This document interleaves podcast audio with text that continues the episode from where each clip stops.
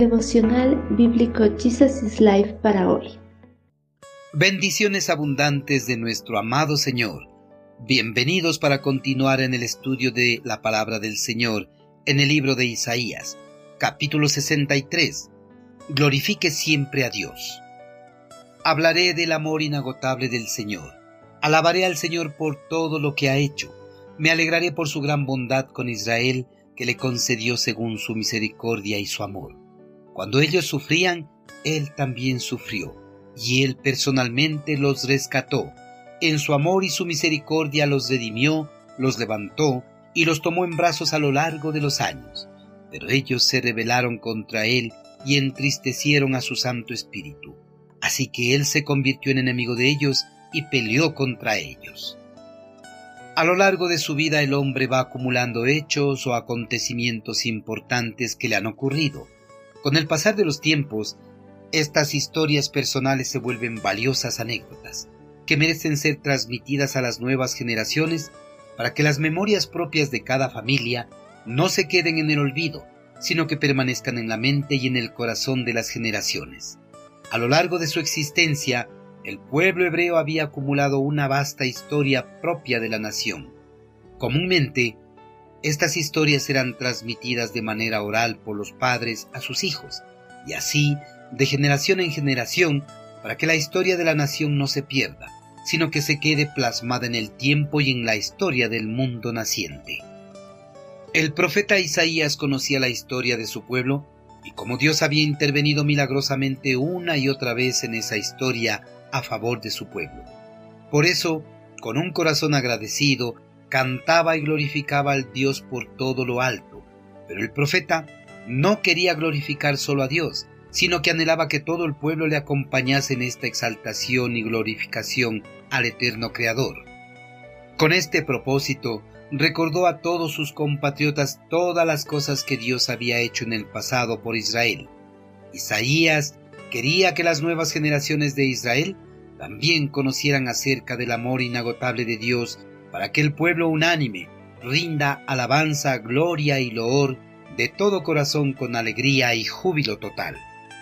El profeta recordó a su pueblo acerca de la bondad, el amor y la misericordia que Dios había manifestado a lo largo de la historia de la nación. Además les dio a conocer que Dios había manifestado dolor y sufrimiento cuando ellos pasaban por tribulaciones. Por eso siempre les había rescatado de las amenazas enemigas. Dios con su amor y misericordia los había redimido, los había levantado y tomado en sus brazos a lo largo de los años. Isaías también les dio a conocer a sus compatriotas que sus padres, a pesar de haber recibido todos los favores de Dios, ellos no habían mantenido su fidelidad y amor a Dios.